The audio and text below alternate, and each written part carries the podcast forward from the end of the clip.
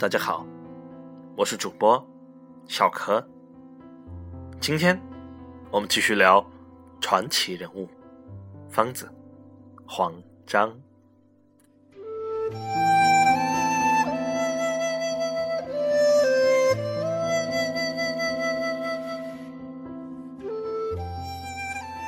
为了开发出极品手机，黄章每个硬件元器件都要选择顶级。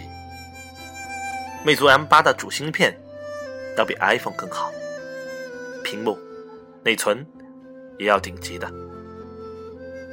但如何用好这些硬件，再给用户以超越 iPhone 手机的极品体验，实在是世界级的难题。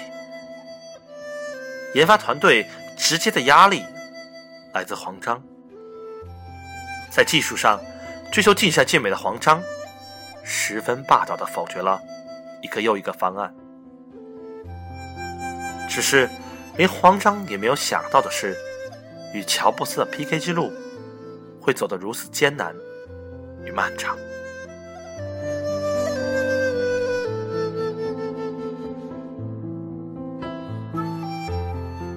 花巨资研发出的前两个版本，因为黄章觉得不好用，又只得推倒重来，直到。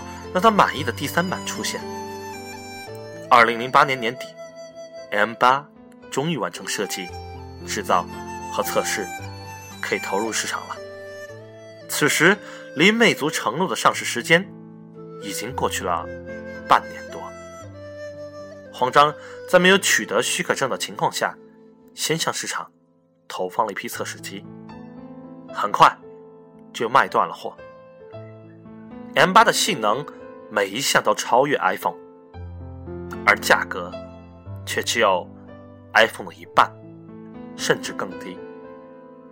中国的用户不是傻瓜，为什么还要选择 iPhone 呢？魅族的 M8 手机终于上市了。这时最热闹的地方，不是在魅族的专卖店，而是在互联网的魅族产品论坛上。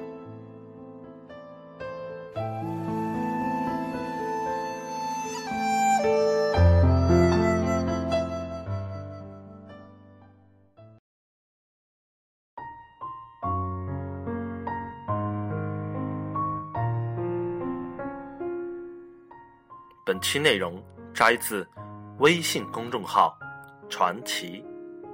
如果您希望收听更多内容，请点击订阅或加入我们的 QQ 群，群号二五二幺五三九七九。